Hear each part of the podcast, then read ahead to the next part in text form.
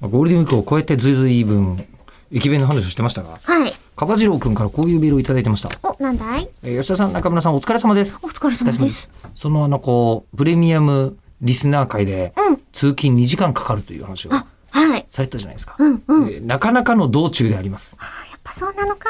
がしかし2時間にも及ぶ通勤となるとルートが多数存在します。へえ。 Google マップ通りのルートを使うのではなく、うん。自分で電車を調べ、うんどのルートだと早く帰れるのか、うん。どのルートだと乗り換えが少なく楽に帰れるのかなどルートを開拓していく作業はとても楽しいです。あ、時間によってね、接続とかも違うかもだけど、労災大丈夫ですかねあまあまあ、そまうねだ平気なのかな大事件とかが起きた場合は、そうじゃん。会社にね、通勤ルートをね申請しているルートと違うととかがあるか。まあ、そこら辺は まあこれ、ばきかちりんはと、はい、調べてみてください。まあ、あのあの会社のルールも、ね、いろいろあるんでしょうしね、そうそうそうそう。で、えそして社会人6日目にしてベストなルートを開拓してしまいました。やりましたこれで勝つる。えーで、特に締めくくる言葉もないので、お二人はルート開拓をした経験はありますかという雑な質問で締めさせていただきます。今週も頑張りましょうといただいているのですが、いや、めちゃめちゃあるんじゃないですか、吉田さんは。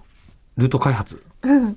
まあ、ルート開拓というか、あの、で、いけると思ったけど、そこ、階段ですとかだと。自転車だとね。うんなので自転車の場合は、そもそもこのルート最短っつってナビが表示したけども、坂ばっかじゃねえかみたいなのが ありむまちすゃくちゃあるよんで、ね。え、それって自転車用のルートが出てくれるんですかというのもあります。は坂少なめとかいうナビもあったりしますが、あうんうん。まあ、当てにならないね。そっうんか。もう普通に、ナビってもう、道の状況ってもう刻々と変わるので、うんうんうんこうん。ればっかりはね、というのはありますが、そのルート開拓うんのね、ことで言うと、まあ、あのー何か、うん。ここ通りたいみたいのを作ることが私は結構あるわけですよ。つまうんうり、んつまりあの乗り自転車乗ってあ乗るり換え最じゃな大いかの理由の一つが、私、行きと帰りで同じルート通るとつまんないと思ってるから、ほんほんほんほん。別のルートで帰れるから自転車乗ってるっていうのもあるんですけど、うん。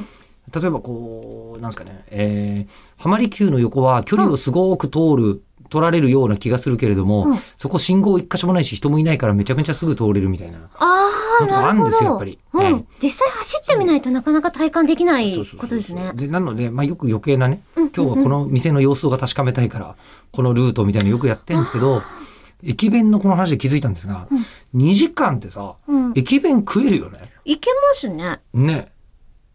これ全ダメ然。なのかな普これ通、今の上の通東京勤ラパインンとパか。ンの満員電車だったらダメっていうか無理ですね。